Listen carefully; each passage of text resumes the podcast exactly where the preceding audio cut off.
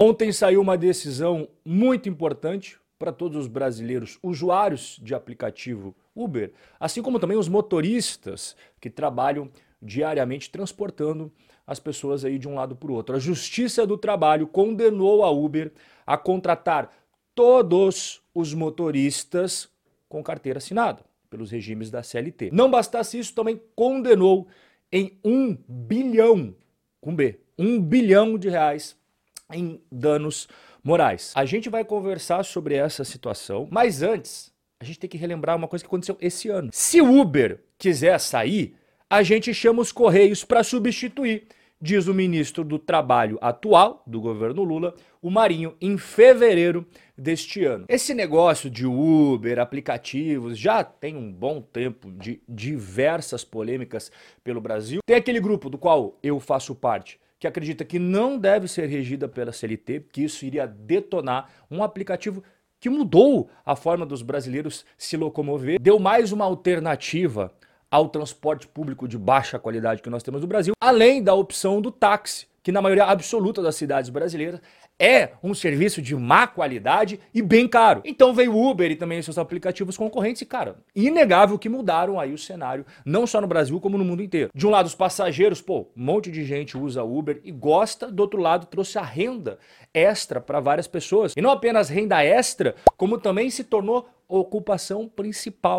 Muitos motoristas hoje de Uber exercem isso como profissão. E do outro lado, nós temos o grupo que fala que isso daí é um absurdo e tal, que é o grupo que se enquadra aí o ministro do Trabalho. Posso chamar os Correios, que é uma empresa de logística, e dizer para criar um aplicativo e substituir. Aplicativo se tem aos montes no mercado, é simples, né? Muito tranquilo, no instalo de dedos, você cria um aplicativo de sucesso do Uber, uhum, vai vendo. Outra coisa, o Correios não é uma empresa de transporte de passageiros é transporte de encomendas. E, muito criticado por sinal, você pega umas empresas de logística privada, cara, serviço, rapidez, muito melhor do que os Correios. Mas isso é assunto para outro bate-papo. Mas, ministro, e se o Uber sair? Ah, se o Uber sair, problema da Uber. Não estou preocupado. Mas enfim, esse assunto ficou em banho-maria, ninguém comentou mais sobre essa polêmica. Só que ontem a Justiça do Trabalho condenou a Uber, como eu expliquei agora para você, a contratar todos os motoristas com carteira assinada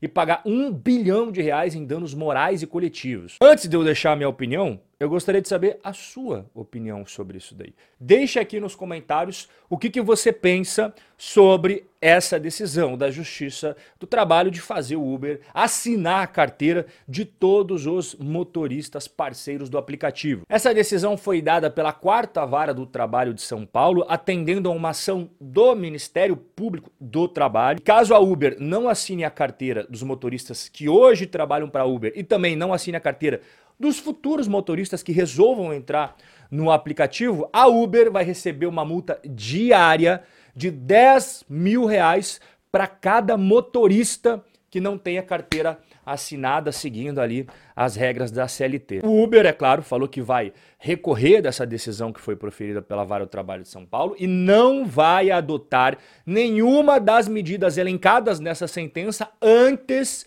que todos os recursos cabíveis sejam esgotados. Eles fizeram uma nota bem grande e eu separei um trecho muito interessante aqui, que por sinal eu concordo com eles, tá?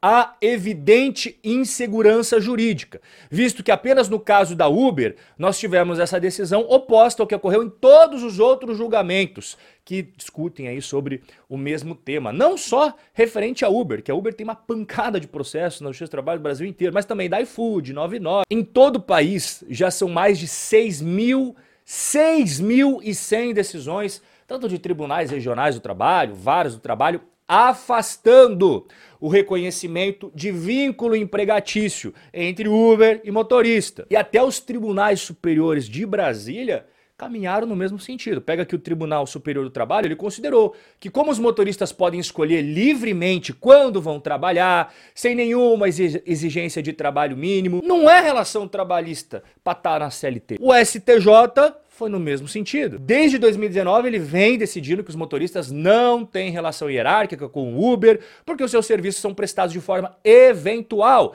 sem horários pré-estabelecidos, não recebem salário fixo, ou seja, não tem a caracterização do vínculo empregatício. E o próprio Supremo Tribunal Federal, o STF, negou a existência de vínculo, inclusive revogando duas decisões de Minas Gerais, dizendo que elas estavam em desacordo com o próprio entendimento do STF. E qual que é o entendimento do STF? Que é permitido no Brasil outros tipos de contratos distintos, diferentes daquela estrutura tradicional da relação de emprego regida pela CLT. Robin, mas como é que você explica isso? Tribunal Superior do Trabalho, STJ, STF, todos caminhando na mesma direção, e aí vem uma decisão completamente contrária? Aqui entra o ponto-chave do nosso bate-papo. Essa frase ilustra muito bem o que acontece no Brasil. No Brasil, até o passado é incerto. Isso é insegurança jurídica. Este é um dos pontos que mais faz o risco Brasil ser elevado para as empresas, para os empreendedores, desde o pequeno microempresário até aquelas grandes corporações. Todos eles estão passíveis